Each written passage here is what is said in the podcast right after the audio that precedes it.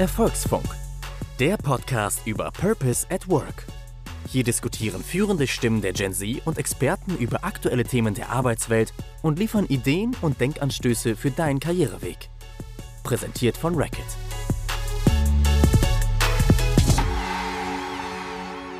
Hallo und herzlich willkommen zu einer weiteren Folge unseres neuen Podcasts Erfolgsfunk von und mit Racket. Mein Name ist Ronja Ebeling, ich bin Autorin und Unternehmensberaterin und in meiner Arbeit beschäftige ich mich in aller allererster Linie mit meiner eigenen Generation auf dem Arbeitsmarkt, also der Generation Z. Und genau zu diesem Thema diskutiere ich in diesem Podcast auch mit spannenden Gästen. Wir beschäftigen uns gemeinsam mit der Frage, was Berufseinsteigende umtreibt und schauen uns Themen wie Purpose am Arbeitsplatz, Diversität oder auch New Work an. Außerdem sprechen wir mit verschiedenen Unternehmensinsidern von Record, einem der größten Konsumgüterunternehmen der Welt. Das sind Menschen aus der Praxis. Heute habe ich mir außerdem noch Mina Seitzer eingeladen. Sie ist die Expertin in Deutschland, wenn es um Digitalisierungstrends und künstliche Intelligenz geht. Mit Inclusive Tech gründete sie die erste Beratungsorganisation für Diversity in Tech und KI-Ethik. Ihr Blick auf die Dinge ist also besonders wertvoll, da sie auch immer die Frage stellt, nehmen wir bei dem Thema alle mit und haben alle gleichermaßen den Zugang, um dieses neue Wissen zu erlernen? Am Ende der Folge werfen wir natürlich auch noch einen Blick in die Praxis. Und Michaela von Racket erklärt uns, wie die Digitalisierung schon heute das Marketing bei Racket verändert.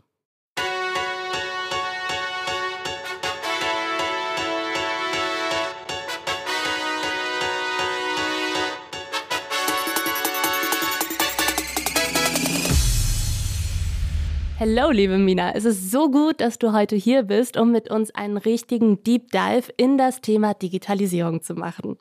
Danke dir, liebe Ronja. Ich freue mich auch, heute dabei zu sein, um mit dir zu meinem Herzensthema rund um Digitalisierung und wie wir diese auch vor allem gerecht für alle gestalten können, hier zu unterhalten.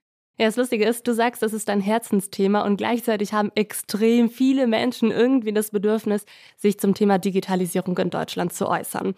Dieses Wort Digitalisierung oder auch KI, das sind so Begriffe, die fallen ja gefühlt in jeder Talkshow und stecken auch eigentlich in jedem LinkedIn-Beitrag.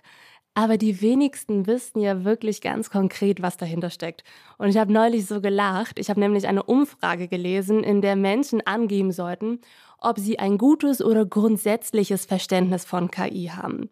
In China würden das 57 Prozent der Befragten von sich behaupten, in den USA schon satte 72 Prozent. Und jetzt rate mal, was die Befragten in super duper klugen Deutschland gesagt haben. Ich schätze ungefähr 27 bis 34 Prozent. Es sind 76 Prozent. Es geht ja um die Selbsteinschätzung. 76 Prozent würden von sich aus behaupten, sie haben ein gutes oder grundsätzliches Verständnis zum Thema KI und Digitalisierung. Klug, ne?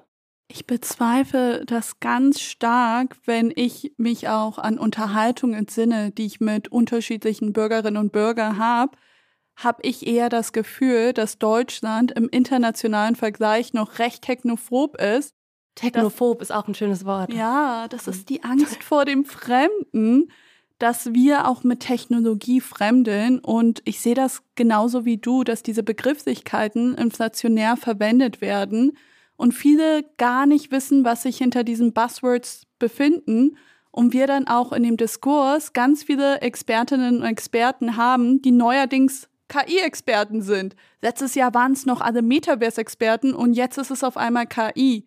Und wir befinden uns aktuell inmitten einer technologischen Revolution und das ist historisch genauso einflussreich wie die industrielle Revolution. Was Deutschland als Wirtschaftsstandort braucht, um mit China, den USA in Sachen Digitalisierung Schritt zu halten, möchte ich heute mit dir besprechen. Vorher möchte ich aber einmal zurückspulen. Und zwar stelle ich allen meinen Gästen die Erfolgsfrage. Was macht für dich also eine erfolgreiche digitale Zukunft aus? Digitalisierung bedeutet für mich vor allem gesellschaftliche Anerkennung, Teilhabe und soziale Mobilität. Denn manche sehen die Digitalisierung auch als Schreckensgespenst an und nicht als Chance dafür, den Status quo in Frage zu stellen und auch Neues zu schaffen zum Positiven. Wenn es die Digitalisierung nicht gäbe, dann würde ich auch jetzt heute nicht hier mit dir sitzen und hätte auch nicht das Privileg, mich für meine Themen einzusetzen rund um Diversity in Tech oder auch Datendemokratisierung.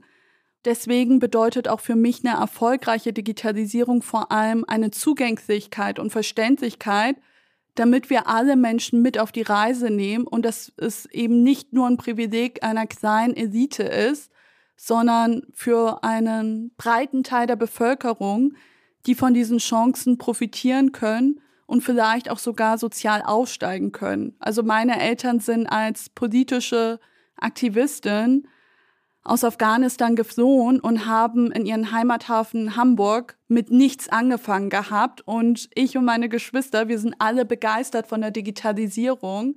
Und deswegen bedeutet es auch für uns vor allem gesellschaftliche Teilhabe und Chancen, die jeder ergreifen sollte. Ein Wort, was du jetzt gerade immer wieder gesagt hast, ist das Wort Teilhabe. Das heißt, die Digitalisierung ist eigentlich nur erfolgreich, wenn sie wirklich inklusiv ist und unterschiedliche Lebensrealitäten mitdenkt und vor allem, dass eben alle einen Zugang zu diesem neuen Wissen haben. Und zwar im Idealfall schon in der Schule. Ist das denn aktuell der Fall? Absolut, wenn ich jetzt auch an meine Schulzeit zurückdenke. Wir haben Lesen, Schreiben und Rechnen gelernt, aber wir haben uns viel zu wenig mit Technologie beschäftigt. Und wenn wir uns jetzt auch die jüngere Generation anschauen, insbesondere Gen Z, merken wir, dass sie viel tech-affiner sind, auch mit sozialen Medien interagieren, aber dennoch mangelt ihnen auch das Verständnis, woher ihre Daten überhaupt kommen, wie diese weiter verarbeitet werden oder auch von den Technologieplattformen ausgewertet und sogar monetarisiert werden. Und damit wir auch alle mündig sind, ist es super wichtig, dass wir auch verstehen, was sich hinter künstlicher Intelligenz und Daten verbirgt, dass es eben kein Mythos ist. Und das bedeutet auch für mich, dass wir ein Schulfach namens Datenkunde brauchen, schon so früh wie möglich, damit wir uns damit beschäftigen und eben nicht erst, wenn wir raus aus der Universität sind, und es bedeutet auch, dass wir junge Menschen arbeitsmarktgerecht ausbilden, damit sie auch digitale Jobs ergreifen können. Und dazu gehört auch für mich das Schul- oder Studienfach Datenanalyse, da wir in jeder Interaktion mit Daten konfrontiert sind und eben auch verstehen sollten, wie wir diese so nutzen können, dass wir auch Handlungsempfehlungen daraus ableiten können und neue Erkenntnisse nutzen können um unser zwischenmenschliches Leben zu gestalten. Du hast jetzt eben schon das Wort Schule angesprochen oder beziehungsweise den Ort Schule. Ich glaube, es wird immer vergessen, dass es da natürlich einen ganz krassen Zusammenhang gibt zwischen Schule und der Arbeitswelt. Es ist nämlich tatsächlich so, dass Bildungsarmut in Deutschland zunimmt. Das hat zuletzt auch der Bildungsmonitor in diesem Jahr ergeben. Und das bedeutet unterm Strich auch, dass es weniger Absolventen und Absolventinnen im MINT-Bereich, also Mathe, Informatik und naturwissenschaftlichen Fächern gibt, als noch vor einigen Jahren. Laut Bericht liegt es daran, dass die Kompetenzen in Mathematik bei Schülerinnen und Schülern deutlich gesunken seien und die Unterrichtsqualität nachgelassen hat und sich die Chancenungleichheit der Kinder in Deutschland verschärft hat. Das bedeutet zusammengefasst, es gibt so ein paar Kinder, die lernen halt schon im Grundschulalter programmieren. Und dann gibt es aber andere Kinder, sehr, sehr viele Kinder, die nicht die nötige Unterstützung erfahren, um die Grundrechenarten zu lernen. Und ich frage mich manchmal, hat der Arbeitsmarkt bzw. haben Unternehmen diesen Zusammenhang auf dem Schirm und warum fordern Unternehmen nicht eine bessere Bildung in Deutschland, eine Investition in diesen Bereich, weil es eben um die Fachkräfte von morgen geht? Ich sehe die Verantwortung verteilt auf Politik, Gesellschaft und Wirtschaft, die dann zusammenkommen, um einen Konsens zu schaffen und auch eine digitale Bildungsoffensive anzustreben. Und da sehe ich auch vor allem den Staat, unsere Bundesregierung in der Verantwortung, wirklich auch unser Schulsystem in Frage zu stellen es kann einfach nicht sein, dass sich dieser Digital Gap noch weiter entwickelt, weil es auch die soziale Ungleichheit in unserem Land verschärft. Wenn ich zur Schule gehe, dann ist es immer noch stark davon abhängig, von welchem Elternhaus ich komme, ob ich überhaupt einen Laptop habe. Hm. Deswegen wünsche ich mir auch von unserer Bundesregierung, da noch proaktiver zu agieren und gleichzeitig auch natürlich die Wirtschaft, die dort unterstützend agieren kann, da wünsche ich mir aber, dass es dann viel offener ist beim Recruiting. Hm. Dass ich dich zum Beispiel auch einstellen würde für eine Data Analyst Stelle, obwohl ich weiß, dass du zuvor noch gar nicht in der Rolle gearbeitet hast, aber du hast die Motivation, du hast die Wissbegierde und ich bilde dich dahingehend aus und investiere auch das Geld in Upskilling und Reskilling, also Weiter- und Fortbildung um eine zukunftsfähige Gesellschaft zu haben. Absolut. Über Weiterbildung möchte ich später nochmal mit dir sprechen. Die Berufseinsteigenden, die jetzt die Arbeitswelt so langsam betreten, also die Leute der Generation Z, welche Ängste und Sorgen haben sie im Hinblick auf die Digitalisierung? Ein Punkt ist ja sicherlich, dass manche das Gefühl haben, sie können da jetzt nicht mithalten. Ihnen wird auch diese Herausforderung, die zum Teil die soziale Herkunft oder beziehungsweise die finanzielle Herkunft mit sich bringt, bewusst? Was ich beobachte, ist, dass in Zeiten des Konjunkturpessimismus Unternehmen sehr vorsichtig geworden sind, wen sie einstellen. Es ist ein natürlicher Reflex dann zu sagen, dass erfahrene Mitarbeitende gesucht werden, weil man nicht mehr den Luxus in Anführungsstrichen hat, um die jüngere Generation auszubilden.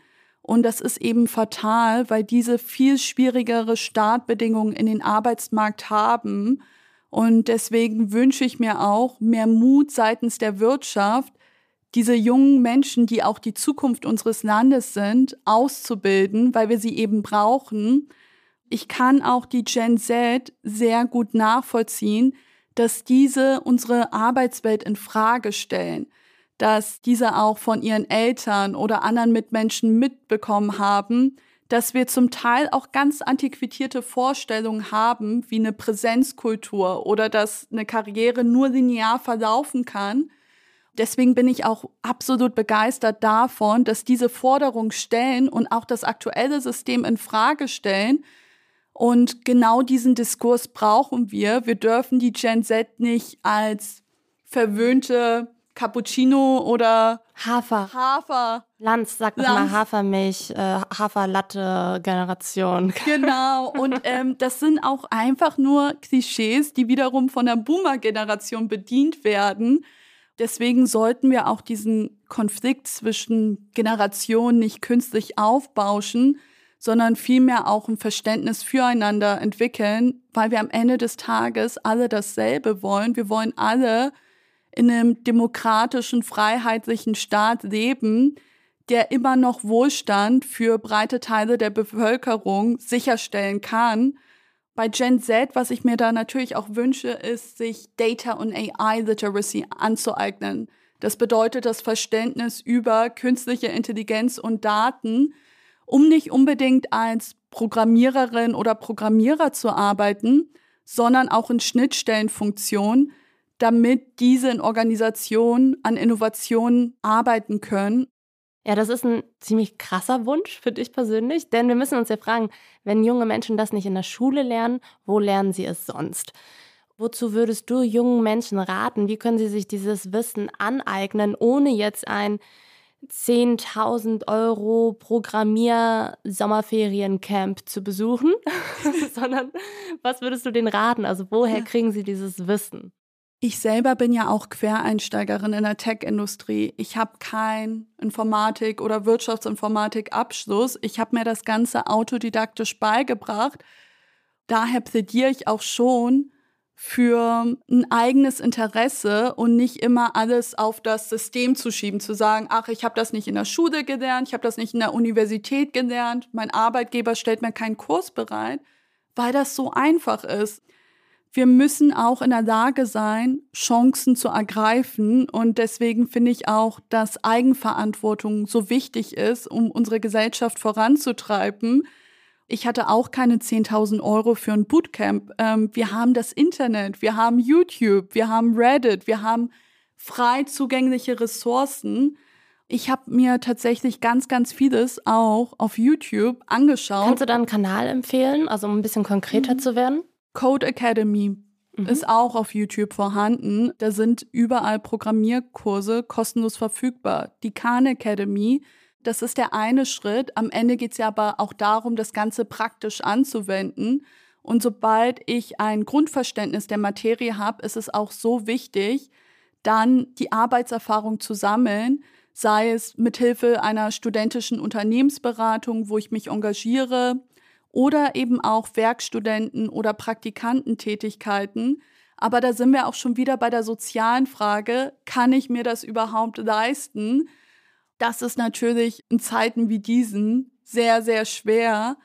Aber falls dies keine Möglichkeit ist, weil man sich seinen Lebensunterhalt anders bestreiten muss, dann muss man, wie ich es leider auch machen musste, sich auch mal abends oder am Wochenende hinsetzen und das ist jetzt auch nicht wieder eine Boomer- oder Millennial-Mentalität, sondern auch eine Frage der Motivation hm. und des Willens, etwas Neues zu erlernen. Ja, voll. Dennoch glaube ich, dass auch Zeit ein extrem wichtiger Faktor ist, wenn es darum geht, neue Dinge ganz generell zu erlernen.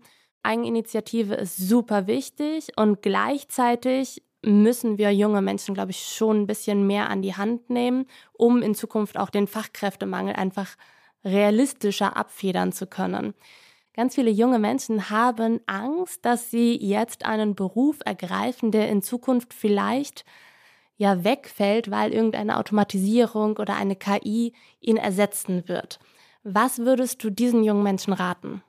Nichts ist vorhersehbar das habe ich auch an meiner eigenen beruflichen Laufbahn gemerkt. Ich habe sehr, sehr früh mit Medien und Politik angefangen gehabt und bin dann über die Jahre in einen komplett anderen Bereich reingekommen, wie die Tech-Industrie. Und du kannst keine Karriere perfekt planen. Es gibt nicht diesen einen Masterplan. Das bedeutet auch, dass es viel mit der persönlichen Einstellung zu tun hat sich auf diese Ambiguität einzustellen, da unsere Welt und auch die Technologien rund um uns herum sich so rasant weiterentwickeln, dass wir eben nicht sagen können, dass wir in den nächsten fünf oder zehn Jahren immer wieder dieselben Tätigkeiten oder auch dasselbe Berufsbild ausüben. Dabei dürfen wir uns auch nicht in so Boxen einordnen, das ist jetzt der Job, den ich mache, sondern auch darüber nachzudenken, was ist mein Portfolio an Erfahrung, an Skillsets, an Projekten und mit Hilfe dieses Portfolios dann zu schauen, wie ich das Ganze einsetzen kann zu einem gegebenen Zeitpunkt. Und da gibt es sogar auch Technologien wie ein ähm, sogenanntes Talent Marketplace, wo Mitarbeitende ihre Daten eingeben, sei es ihr LinkedIn-Profil oder ihren Lebenslauf, und dann eine KI das Ganze analysiert und ein Matching durchführt und schaut, wo passt diese Person mit ihrem Erfahrungsschatz rein, auf welches Projekt innerhalb des Unternehmens, so dass ich dann 70 oder 60 Prozent meiner Zeit in meinem eigentlichen Beruf arbeite, aber die restliche Zeit auch dazu nutze, mich in einer anderen Kapazität weiterzuentwickeln. Wir sollten uns mit der Unbequemlichkeit vertraut machen diese Unbequemlichkeit ist auch ein unglaublicher Innovationsmotor, den wir in Deutschland brauchen. Das ist ganz spannend an dieser Stelle für die Zuhörenden. Es gibt auch noch ein Tool, der Job Future Mart. Ich glaube, er ist vom Institut für Arbeit, wenn ich mich nicht täusche. Auf jeden Fall dieses Tool zeigt dir, welche Tätigkeitsbereiche in den einzelnen Jobs schon heute digitalisiert und automatisiert sind. Du hast eben schon angesprochen, dass extrem viele Jobs ja sich einfach verändern durch die Digitalisierung.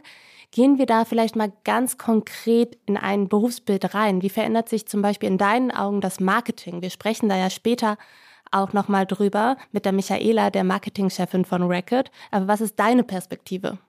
Im Marketing sehen wir mit die größten Veränderungen aufgrund von künstlicher Intelligenz, was auch damit zusammenhängt, dass wir den Generative AI Boom erleben. Mithilfe von Generative AI kann ich neue Texte, Code, Musik, Audio, Video generieren, also auch das Kerngeschäft des Marketings, die genau diese Formate nutzen. Das bedeutet nicht, dass wir weniger Marketingmenschen brauchen, sondern dass sie mehr zeitliche Kapazitäten haben, sich konzeptionelle oder auch kreativere Gedanken zu den Kampagnen zu machen, denn ich kann mit Hilfe von ChatGBT auch dasselbe Format verwenden und für die unterschiedlichen Kanäle anpassen oder auch andere Tools dazu verwenden, wie Jasper AI, die mir dabei helfen, das Ganze dann nicht mehr manuell zu machen, und mit dieser gewonnenen Zeit habe ich dann viel mehr Puffer, mich dann auch mal zurückzusehen, vielleicht auch mal in die Sonne zu setzen und dann ganz neue, tolle Ideen zu haben. Und deswegen sehe ich das auch als Gewinn für das Marketing. Aber ich habe auch besorgte Menschen gesehen, die im Content Marketing arbeiten und die mir gesagt haben, ich finde das so unheimlich, weil ich ja die Texte immer geschrieben habe und diese KI kann das fast genauso gut wo ist denn da überhaupt der Unterschied zwischen Mensch und Maschine? Und eine Maschine kann nicht die Fähigkeit haben, eigene Erfahrungen durchzumachen oder auch Empathie zu haben. Und das unterscheidet uns. Und am Ende des Tages braucht eine KI natürlich auch wiederum unsere Trainingsdaten. Und diese Trainingsdaten basieren auf unsere Ideen. Und deswegen wird es nicht nur die Maschine geben, die alles dominiert, sondern es wird vielmehr ein Miteinander sein, eine Ergänzung. Und wir werden das Ganze auch normalisieren. Das war in den 90ern genauso, als Google auf den Markt kam mit der Suchmaschine oder Excel. Da gab es auch ganz viele Sorgen, wo sogar eine Prognose bestand, dass wir gar keine Buchhaltung mehr brauchen. Das kann ich ja alles mit Excel machen. Jetzt schreiben wir das Jahr 2023 und wir beide sitzen hier und wir wissen, dass wir eine Buchhaltung brauchen mhm. und dass es nicht durch Excel ersetzt wird. Dieselbe Vorhersage kann ich mit Gewissheit auch für ChatGBT oder andere KI-Tools treffen. Wir brauchen immer noch die Menschen, die diese Tools bedienen und noch wichtiger, das kritische Selbstreflexionsvermögen haben und auch das Generierte kontextualisieren können. Das mhm. ist viel, viel wichtiger. Jetzt ist das hier ja ein Karriere-Podcast. Wie siehst du denn die Entwicklungen hinsichtlich des Recruitings? Auch da finden ja schon KI-basierte Recruiting-Prozesse und Auswahlprozesse statt. Läuft das fair ab? Werden da in der Regel alle Menschen mitgedacht? Es ist ja tatsächlich so, dass Umfragen eher ergeben haben, dass Menschen die Sorge haben, dass ein, eine KI-basierte Recruiting-Prozess sie eher benachteilen würde. Das Thema umtreibt mich so sehr, dass ich sogar ein ganzes Kapitel zum Thema künstliche Intelligenz und Recruiting habe. Und wenn wir über Recruiting nachdenken, dann denken wir als erstes über die Tools, die unseren Lebenslauf scannen. Dabei fängt es viel, viel, viel früher an. Und zwar ab dem Moment, wo ich mich auf Facebook und Instagram herumtreibe und mir Jobanzeigen angezeigt werden.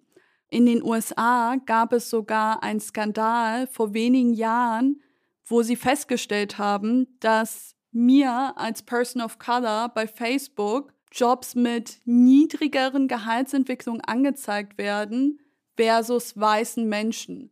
Und das ist ein diskriminierender rassistischer Bias gewesen, also ein Vorurteil, eine Voreingenommenheit. Und das bedeutet auch für mich dann als betroffene Person, dass ich denke, dass ich nur diese Jobchancen in dieser Welt habe. Und wie traurig ist das eigentlich, dass das meine Wahrnehmung so stark verzerrt, dass es auch wiederum die soziale Ungleichheit verschärft später, wenn ich mich dann für den Job bewerbe, ist ja auch das große Versprechen von Technologie gewesen, dass es eine neutrale Instanz ist. Wenn ich mich jetzt bewerbe und mein Lebenslauf analysiert wird von der KI, dann kann ich immer noch von Diskriminierung betroffen sein. Deswegen ist es auch so wichtig, dass die Attribute wie Geschlecht, Ethnie oder andere Merkmale gleichgewichtet sind oder zumindest auch der Realität entsprechen, damit ich nicht zu falschen Entscheidungen komme. Gleichzeitig fällt es mir ja auch als betroffene Person super schwer, einen Algorithmus einfach bloßzustellen. Im Vergleich zu einem sexistischen oder rassistischen Personalrecruiter. Das stimmt, ja. Und deswegen brauchen wir noch viel mehr Zeit, um KI-getriebene Systeme im Recruiting einzusetzen. Ich sehe das noch sehr, sehr kritisch. Und nicht nur im Recruiting, sondern tatsächlich ja in vielen, vielen anderen Bereichen auch. Wir halten also fest, die Digitalisierung bietet viele Chancen, aber es wird eben erst so richtig effektiv und inklusiv, wenn die Digitalisierung von möglichst unterschiedlichen Menschen vorangetrieben wird und möglichst unterschiedliche Menschen mit im Boot sitzen. Deutschland ist zwar im Kopf schon ziemlich weit vorne mit dabei, wenn es um die Digitalisierung geht, um aber wirklich alle Chancen in allen Branchen nutzen zu können und so auch effektiver zu arbeiten, müssen wir das Wissen dazu mehr Menschen zugänglich machen.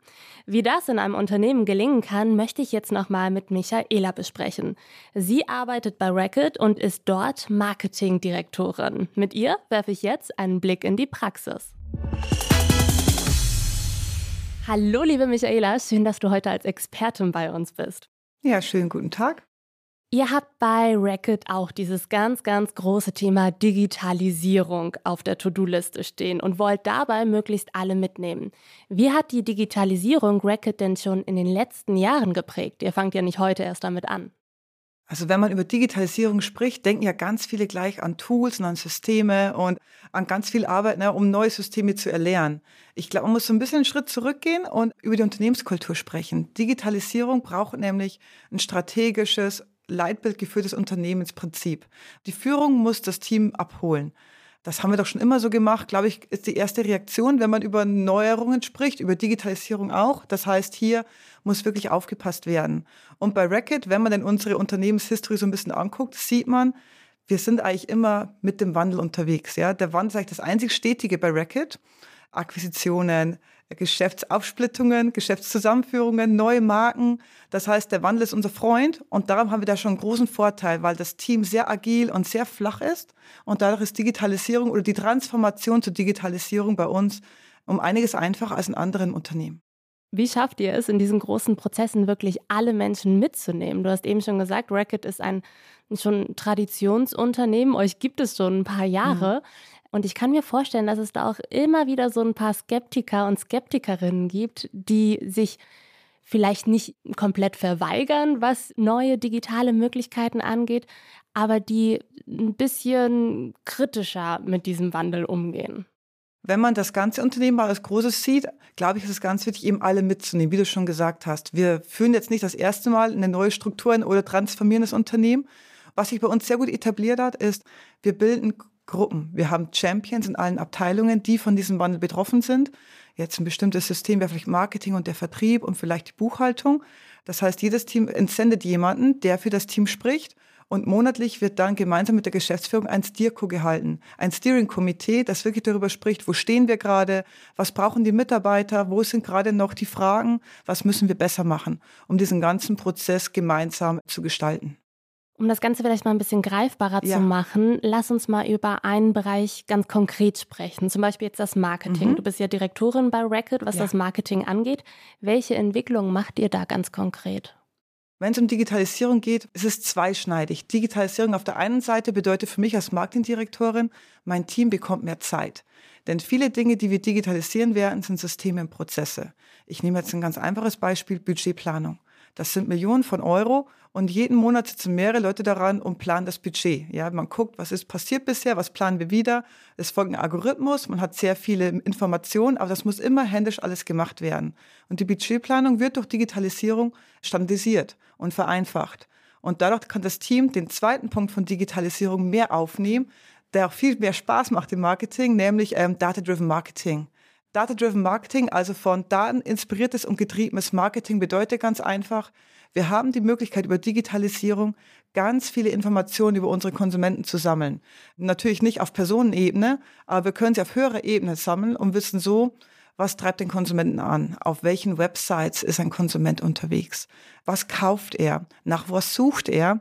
Und wie können wir ihn am besten ansprechen? Wir wissen, wo er ist und was er dort macht.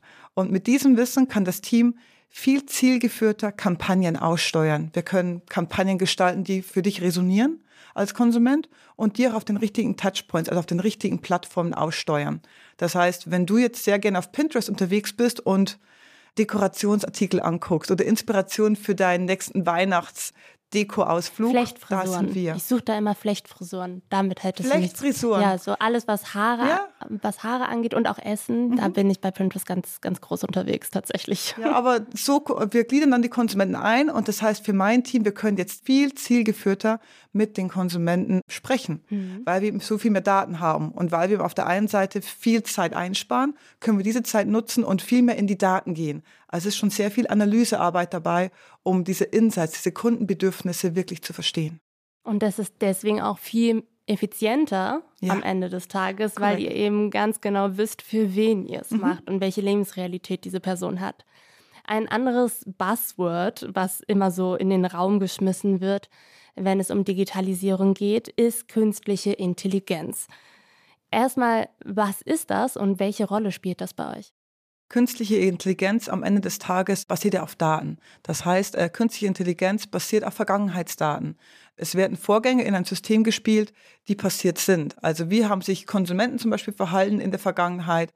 Wie sind Prozesse früher optimiert worden? Oder um es ganz greifbar zu machen, ähm, jetzt bei uns im Marketing, wir machen Volumenplanung und wir wissen genau, welche Dinge müssen passieren, um das Volumen hochgehen zu lassen, das wir verkaufen, oder es reduziert sich. Das heißt, wenn wir über Amazon sprechen, vor Prime Day, ich glaube, den kennt jeder, wissen wir genau, okay, in den letzten Jahren der Erfahrungswert ist, dann steigert sich der Umsatz um, ist jetzt eine Nummer, die jetzt nichts aussagt, 2000 Prozent. Ja, das heißt, die künstliche Intelligenz generiert dann einen Algorithmus und kann für mich schon mal vorplanen. Das geht aber wirklich nur mit Vergangenheitsdaten. KI, künstliche Intelligenz, kann für uns nicht in die Zukunft gucken. Das heißt, das alles liegt immer noch in unseren Händen. Also du hast jetzt gerade schon deutlich gemacht, wie krass sich dein Arbeitsumfeld in den letzten 10, 15 Jahren auch einfach verändert hat. Wie bildest du dich als Marketingdirektorin eigentlich weiter? Ich habe das große Glück, dass ich bei Racket arbeiten darf. Ich bin mir sicher, viele andere Unternehmen machen es auch, aber bei Racket ist es wirklich ein Muss, sich weiterzubilden. Für alle eben. Für alle, ja. Mhm. Ich bin jetzt seit äh, 16 Jahren berufstätig, äh, seit zwölf Jahren bei diesem Konzern und ich glaube, dieser stetige Wandel und das sich stetig weiterentwickeln ist ein Hauptgrund, warum mir das immer noch so viel Spaß macht. Weil zwölf Jahre im gleichen Konzern, das klingt, glaube ich, für viele junge Leute wahnsinnig langweilig. Mhm. Aber ich habe nicht das Gefühl, dass ich seit zwölf Jahren eben im gleichen Unternehmen sitze. Was wir viel anbieten, und ich bin ein Teil davon, ist, wir machen viele Trainings. Wir haben gerade dieses Jahr eine Marketing Academy gelauncht, weltweit und hier in Deutschland auch eingeführt, in der wir ganz viel über Digitalisierung sprechen, insbesondere über DDM, Data Driven Marketing. Das heißt, sind Online-Kurse, die jeder alleine machen kann oder im Team. Und alles, was dort gelernt wird, soll dann auch in die Praxis umgesetzt werden, mit dem Team zusammen. Wir haben Testbudget, das heißt, in unserem Mediabudget haben wir einen kleinen Bereich, den wir für Ideen nutzen können. Wenn also ein Mitarbeiter eine Idee hat nach diesem Training, kann er die pitchen und dann können wir gegebenenfalls eine digitale Kampagne starten oder wir machen ein Pilotprojekt. Wir haben eine Learning Agenda, eine klare Liste an Ideen, die wir gerne ausprobieren möchten, die wir mit anderen Teams teilen, in global und in Europa. Und je nachdem, wie groß die Erfolgswahrscheinlichkeit ist, testen wir auch solche Sachen. Also es ist sehr viel Learning by Doing, Learning on the Job. Wir haben uns auch in Deutschland dazu entschieden, weniger Agenturen zu haben. Das heißt, wir machen zum Beispiel unsere Digitalkampagnenaussteuerung in-house. Das ist sehr ungewöhnlich. Viele benutzen dafür viele Agenturen, die das für dich aussteuern. Wir machen das selber, weil wir so ganz nahe am Prozess und an unseren Konsumenten sind.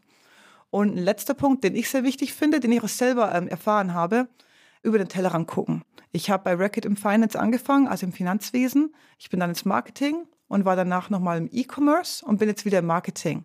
Und dieses Springen in andere Funktionen, nicht dieser normalen Karriereleiter folgen, hat mir wahnsinnig viel gebracht, weil du so viele neue Entwicklungen mitnimmst und Impulse, die deinen neuen Beruf dann wieder ganz viel mitgeben. Und das würde ich auch jedem in meinem Team empfehlen, auch zu tun, auch mal die Seite zu wechseln, ins E-Commerce zu gehen oder in den Vertrieb. Hm, das ist auch total spannend, denn es entstehen ja durch die Digitalisierung derzeit auch wieder richtig, richtig viele neue Berufe. Mhm. Und es ist wichtig, sich da eben auch ausprobieren zu können. Umso besser ist es dann, einen Konzern als Arbeitgeber zu haben, denn da hat man natürlich die Möglichkeiten dazu. Du hast jetzt eben schon aufgeführt, welche Optionen es alles gibt, was man aber gleichzeitig auch alles irgendwie wissen sollte. Mhm. Für manche Berufseinsteigenden, die jetzt vielleicht gerade zuhören, könnte das vielleicht auch so ein großes Uff bedeuten. Das muss ich alles wissen und können, wenn ich bei Racket arbeiten möchte in diesem Bereich. Spulen wir an dieser Stelle einfach mal zurück. Was sollten denn Berufseinsteigende, die sich zum Beispiel bei dir im Marketing bewerben, was sollten die denn mitbringen? Also generell, solange man motiviert ist und gewillt zu lernen, kann sich jeder bewerben und jeder kann alles lernen, ja. Also wir operieren jetzt nicht auf offenen Herzen, wir machen Marketing oder E-Commerce. Das geht auch ohne, dass man schon 20 Jahre Berufserfahrung hat. Also geht nicht um Leben und Tod. Was man mitbringen muss, ist ähm, eine Affinität für Zahlen und Insights, also Konsumentenbedürfnisse, Marketing ist nicht nur bunte Bilder. Ich glaube, es ist ein ganz, ganz wichtiger Punkt, dass wir in einem Konzernmarketing nicht nur den nächsten TV-Spot drehen, sondern da passiert ganz viel vorher. Durch diese ganze Digitalisierung und die Daten, die wir generieren, muss jeder Marketier eine Affinität haben, diese Zahlen und Daten auch zu lesen und zu interpretieren. Das ist ganz wichtig. Dann beginnt der spaßige Teil mit Agenturen an dem nächsten TV-Spot, an den relevanten Insights zu arbeiten und eine Kampagne zu, zu generieren. Das kommt dann als nächstes. Was jeder braucht, nicht nur im Marketing, sind ein paar soziale Kompetenzen, also Kreativität, Empathie, sehr wichtig im Marketing. Dann gibt es auch interkulturelle Kompetenzen. Ja, wir haben über 20, ich glaube 25, 30 Nationalitäten in Heidelberg, in unserem Hauptsitz hier in Deutschland. Man muss mit anderen sprechen, Konflikte lösen können und da braucht man viel interkulturelle ähm, Kompetenz. Eine technische Affinität zu neuen Dingen ist aber auch nicht schlecht, ja. Also man sollte wissen, was TikTok ist, was Snapchat bedeutet, Facebook, Instagram und auch Interesse haben zu sehen, was passiert denn in der Medienlandschaft, weil dadurch kann man natürlich auch schon relativ viel eigene Ideen entwickeln, wenn man weiß, was passiert.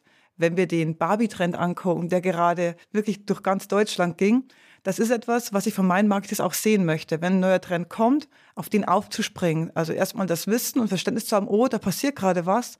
Und damit unseren Daten zurückzulinken und zu sagen, oh, das könnten wir auch für uns nutzen. Das ist mir ganz wichtig. Du hast eben von bunten Bildern gesprochen, aber gesagt, dass es eigentlich um ganz, ganz viele Daten mittlerweile eben auch geht. Bekommt ihr dann viele Bewerbungen, die eigentlich nicht so richtig zu euch passen? Tatsächlich bekommen wir viele Bewerbungen, die sich wirklich noch das klassische Marketing vorstellen. Also viele bunte Bilder, vielleicht ein TV-Spot drehen. Wir sind aber in unseren Auswahlprozessen sehr ehrlich und sprechen auch klar an, was bei uns erwartet wird. Unser Trainee-Programm, also unser Förderprogramm, hat dann auch Case Studies, die wirklich sehr in die Zahlenrichtung gehen. Wir reden über Marktanteile, wir reden über die Gewinn- und Verlustrechnungen. Wir gucken uns Segmentierungen von Konsumenten an. Und ich glaube, spätestens dann fällt der Groschen beim Bewerber, dass es eigentlich um mehr geht als bunte Bilder und bunte Bilder eben das Resultat sind von ganz klarer, definierter Zielgruppenanalyse. Ja, krass. Ich finde das total spannend, so prozentual gesehen. Von den Leuten, die sich bei euch bewerben, wie viele bewerben sich wirklich mit der richtigen Intention oder beziehungsweise mit dem Wissen, worum es hier geht und wie viele eher nicht? Ich würde sagen, die Hälfte ist schon mit dem richtigen Wissen unterwegs, weil wir auch relativ vielen Universitäten sind ah, okay. und, ähm, und dort auch dann äh, Vorträge halten, unser Human Resources Team auch nochmal mit ihnen spricht. Das hilft natürlich schon. Aber wenn man nur die Stellenbeschreibung sieht, ignoriert man vielleicht auch einfach die zahlenlastigeren Aspekte von der Stellenbeschreibung. Aber 50 Prozent sind bestimmt richtig. Die andere Hälfte ist meistens eben so ein bisschen die Hoffnung, dass es vielleicht ein bisschen was anderes ist. Wir merken also, Berufsbilder verändern sich durch die Digitalisierung. Absolut. Du hast eben ja schon einige Plattformen angesprochen. Generation TikTok wird meine Generation ja häufig genannt, Digital Natives. Ich finde diesen Begriff Digital Natives total schwierig tatsächlich, weil der irgendwie suggeriert, dass junge Menschen digitale Bildung schon mit der Muttermilch aufsaugen. Was natürlich Quatsch ist, denn digitale Bildung lernt man in aller, allererster Linie in der Schule und dann eben durch Weiterbildungen in einem Unternehmen. Wie nimmst du junge Menschen wahr? Wie digital affin sind die tatsächlich in deiner Wahrnehmung im Vergleich zu anderen Generationen? Ich bin ja tatsächlich ein digitaler Pionier, habe ich gelernt, nachdem ich mich mit dem Begriff ein bisschen auseinandergesetzt habe. Das heißt, ich bin der Generation vor Gen Z, ich bin Millennial. Auf alle Fälle sind die Gen Z um einiges digital affiner, ja. Allein die Secondary Screen Nutzung ist ja Wahnsinn, ja, im Vergleich zu dem, wie ich aufgewachsen bin. Ich bin noch mit einem Modem aufgewachsen, mit einem Handy ab 19, 20 Jahre. Mit einem Limit an Textzahlen, die man schreiben konnte. Und immer einem großen Schreckensmoment, wenn man plötzlich im Internet war und dachte, man muss jetzt ganz, ganz viel Geld dafür bezahlen. Absolut. Oder man war im Internet und äh, jemand wollte telefonieren zu Hause. So bin ich noch aufgewachsen. Diese digitale Kompetenz ist auf alle Fälle da. Wofür die jüngere Generation ein besseres Gefühl hat sogar als die ältere, ist, was ist richtige und falsche Nachricht. Also ich glaube, junge Leute verstehen viel mehr die Zusammenhänge zwischen Fake News und was ist eigentlich Realität gegenüber dem, was wir als ältere Generation sehen. Weil die Älteren äh, sind damit aufgewachsen, dass was in den Nachrichten steht, ist richtig. Mhm. Ja, da war Internet noch nicht ganz so groß und dann gab es halt die diversen Nachrichtenseiten und das, was da stand, ist richtig. Und das, was sich so extrapoliert hat, das hat die junge Generation viel mehr mit der Muttermilch aufgesaugt und das ist da, glaube ich, oft auch kritischer mit Content im Vergleich zu uns. Was ich aber noch viel interessanter finde, und das sieht man auch online oder digital, ist, dass die jüngere Generation so viel mehr Wert auf Inklusion legt und eben auch auf Individualität. Mhm. Was meine Generation auch hat, aber nicht in dem Ausmaß, denke ich. Wir, wir wären es gerne, aber wir sind nicht so stark drin, es wirklich zu zeigen. Und Gen Z macht das wirklich, auch online, über alle Touchpoints. Und diese Impulse würde ich wahnsinnig gerne auch mehr in unseren Marketingkampagnen sehen. Mhm. Dieses holistische und ehrliche, das wir, glaube ich, oft noch nicht so sehen, wenn wir Marketing oder Werbespots sehen. Ein großes Learning also. Du hast gerade Desinformationen angesprochen. Das ist, es stimmt tatsächlich, dass deswegen ja auch Desinformation auf einer Plattform wie Facebook deutlich besser laufen, in Anführungszeichen, ja. leider, weil die Nutzerschaft auf Facebook diese Desinformation häufig eben nicht so leicht einordnen kann, mhm. weil sie da, ich will nicht sagen leichtgläubiger sind, aber weil ihnen eben häufig die Wissensgrundlage fehlt, um diese Informationen einordnen zu können.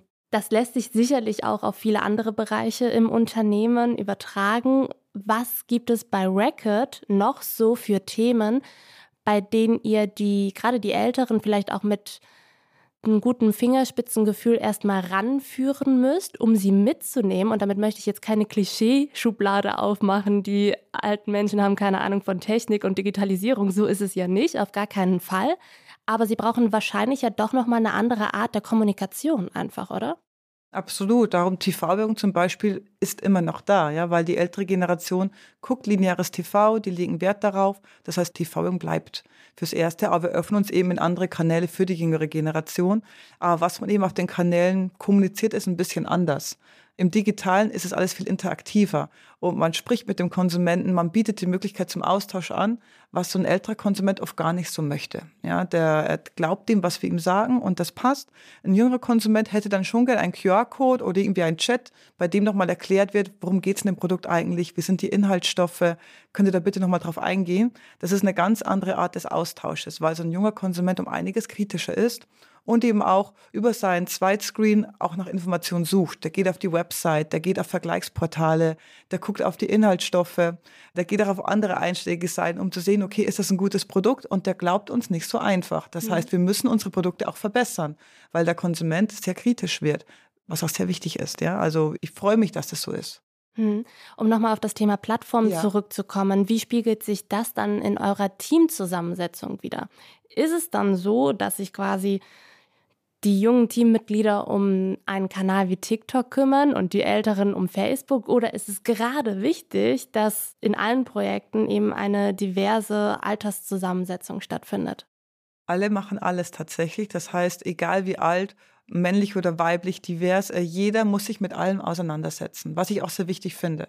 Und darum ist natürlich diese Affinität, sich mit dem Konsumenten auseinanderzusetzen, so wichtig, weil ansonsten geht vielleicht auch ein Aspekt des Konsumenten verloren. Aber alle müssen sich mit allem auseinandersetzen. Man muss sich auch mit Facebook und mit Pinterest auseinandersetzen und mit Snapchat oder TikTok, auch wenn man es nicht benutzt, und sich so weiterbilden. Also ich persönlich, ich benutze privat kein TikTok, ich gucke es aber für die Arbeit. Ja, hm. und da komme ich auch immer über die ganzen Tanztrends.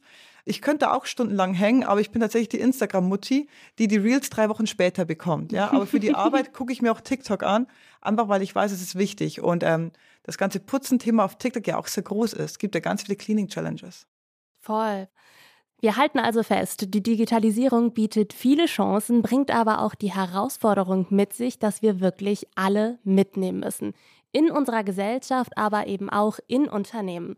Darüber haben wir mit Michaela gesprochen. Sie arbeitet bei Racket und ist dort Marketingdirektorin. Ich hoffe, ihr konntet in dieser Folge etwas mitnehmen. Schreibt uns gerne euer Feedback auf Instagram oder LinkedIn und hinterlasst uns auch eine Bewertung bei Spotify oder iTunes.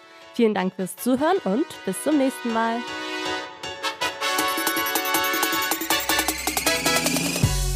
Das war Erfolgsfunk, der Podcast über Purpose at Work. Moderiert von Ronja Ebeling, präsentiert von Racket. Produziert von Pool Artists.